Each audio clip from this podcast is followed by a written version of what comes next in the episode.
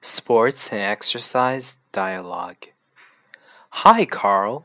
It's me. How's it going? Oh, hi, Dad. Everything's great. So, are you studying for your exams? Oh, yeah. I'm working very hard this semester. Good. So, what are you doing right now? Are you studying? Uh, Dad, right now I'm watching a baseball game. Baseball?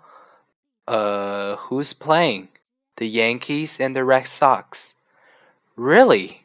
Uh, Carl, let's talk again in two hours. Okay, Dad. Enjoy the game. You too. But please try and study for your exams.